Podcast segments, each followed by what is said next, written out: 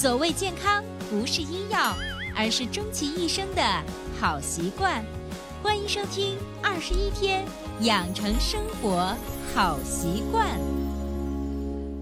手机前的听众朋友，大家好，我是你的老朋友伟娜。还是一句老话，您现在收听到的是伟娜主持分享的《二十一天养成生活好习惯》的节目。如果你喜欢我们的节目，可以订阅、转载一下，让更多的人受益。说打错的那伴随着王菲这首非常动听的歌曲，伟大想在端午节这个特殊的恶月恶日，给大家分享一期关于到底是恶月恶日，还是天地给我们最好的馈赠的这个节气呢？让我们大家一起走到远古时期，然后好好的去分享一下，从古至今我们的端午节到底蕴含着什么深刻的养生道理。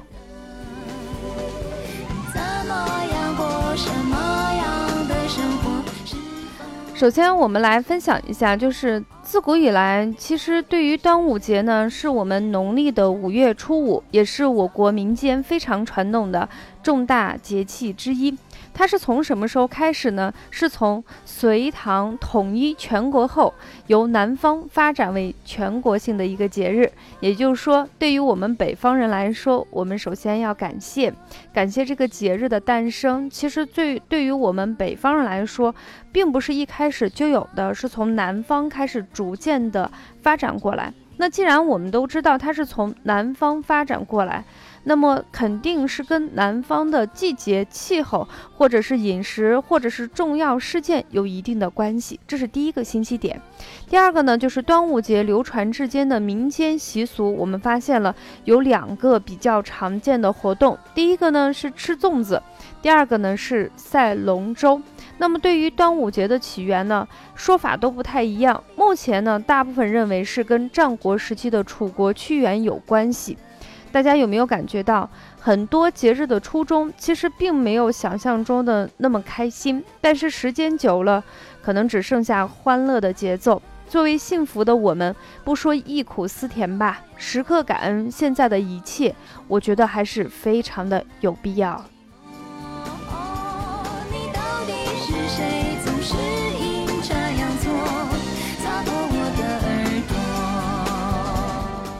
那很多人就想说，哎，我觉得五月农历的五月初五，我没有感觉到所谓的我们民间或者是中医上说到的恶月恶日，它到底是怎么来的？其实这并不是我们古人凭空想象出来的，主要是因为农历的端月五月。其实已经接近了我们现在的夏至这个节气，大家对夏至节气都有印象，是一年之中天气最热的季节。那么，因为这时候太阳在我们高空的位置最高，已经接近天中，因此我们的端午节也被称为天中节。因为阳光特别热辣，气温呢是猛增，特别是现在全国天气从南到北。啊，这个温度是越来越热。那么，因为南方的气候呢，非常的潮湿。我自己前几年经常去广州呀。呃，这些地方去出差，我会发现，如果说每年的夏至这个节气左右，也就是我们俗称的端午节，我如果是在南方出差，像我这个平时不怎么用空调的人，我觉得在那个地方，我如果不用空调，我真的是活不下来。为什么？可能平均二三十分钟就会下上一两分钟的雨。那么空气的温度可能只有三十一二度，但是湿度已经接近百分之百了。在这种高温高湿的情况下，确实能够引起一些细菌、虫蚊的滋生，疫病呢就比较多。所以古人就会发现，哎，到了这个节气，南方的时候，因为空气又潮又湿，再加上卫生水平相对比较少，突然也发现了自然界中的五毒，常见的是哪些？像蛇、蜈蚣、蜘蛛、壁虎。蝎子等等，那么有一些沼泽的地方，或者是森林面积覆盖比较多的地方，可能还会有一些戾气导致的一些疾病，甚至死亡率都非常高。所以，因为这种原因，所以古人把我们的端午节也称为恶月恶日。谁是玛格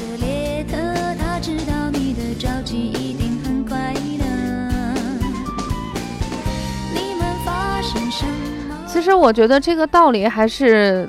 挺符合我们中医说的因时因地因人制宜，也就是说，在不同的环境之中，我们其实无法体会到当时当地的人的一些处境。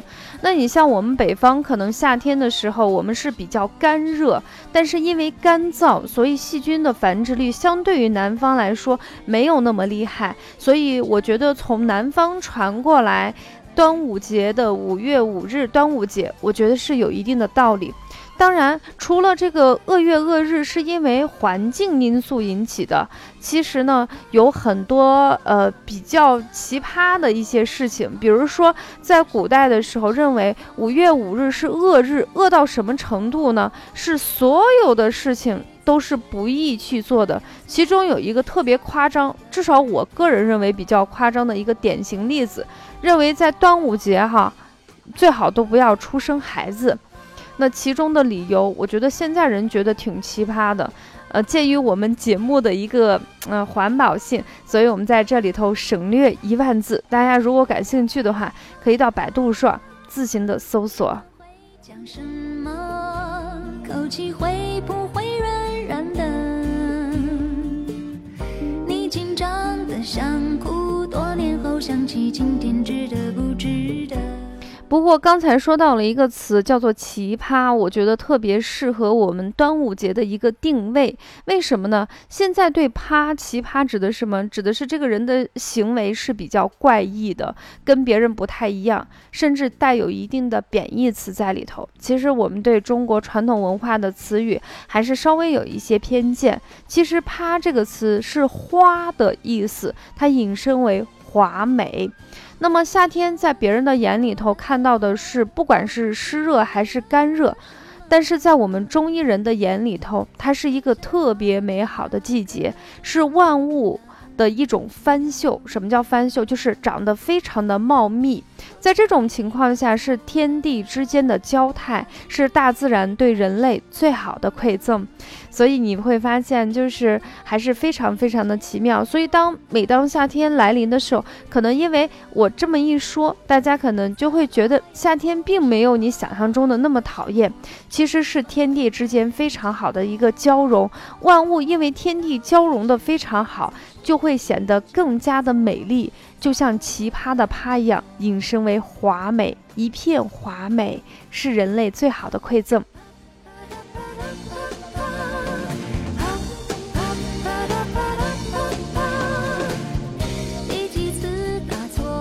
那有人说是的，你说的我都赞成。夏天的时候，所有的植物、动物，包括人的整个精神活动跟外出活动，都是一年之中最最多的时候。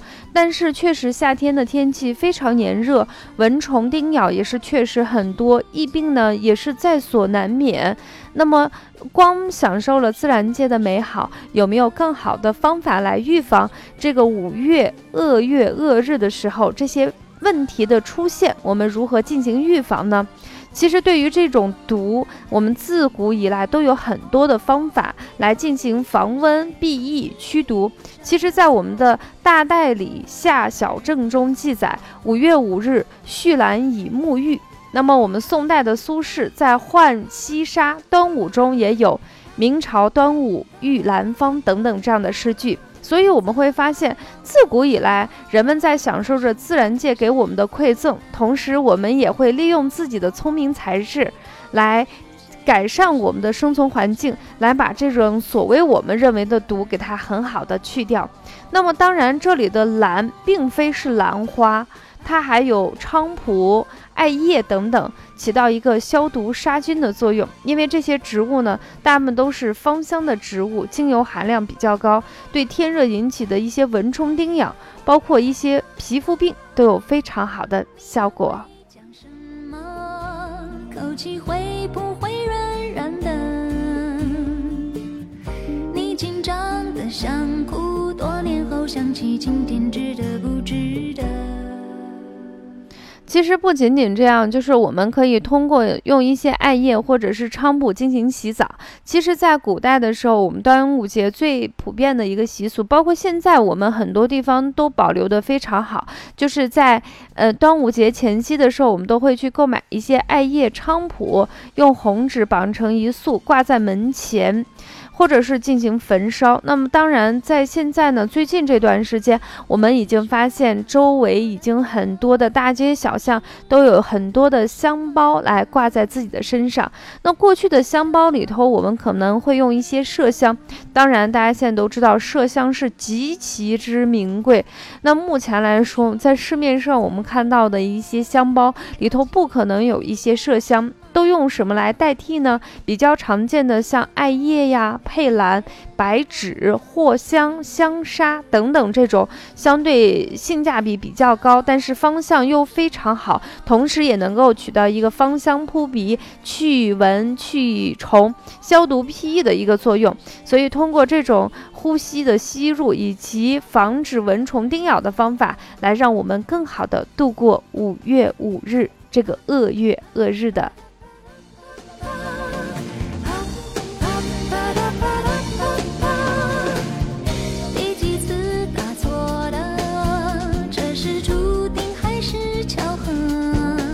那么除此以外呢？其实我觉得古人在预防这个恶月恶日的时候，其实方法还是蛮狠的。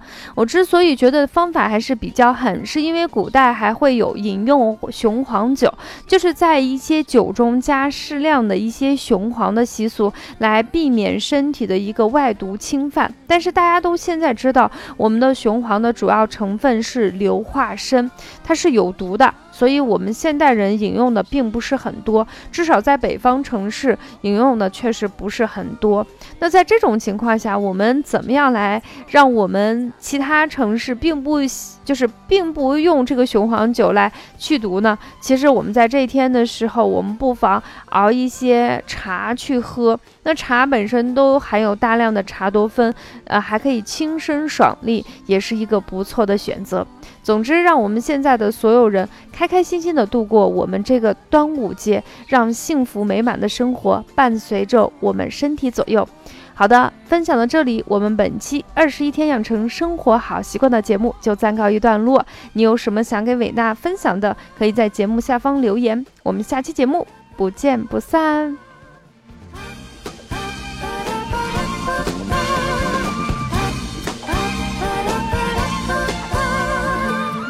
你们会讲什么？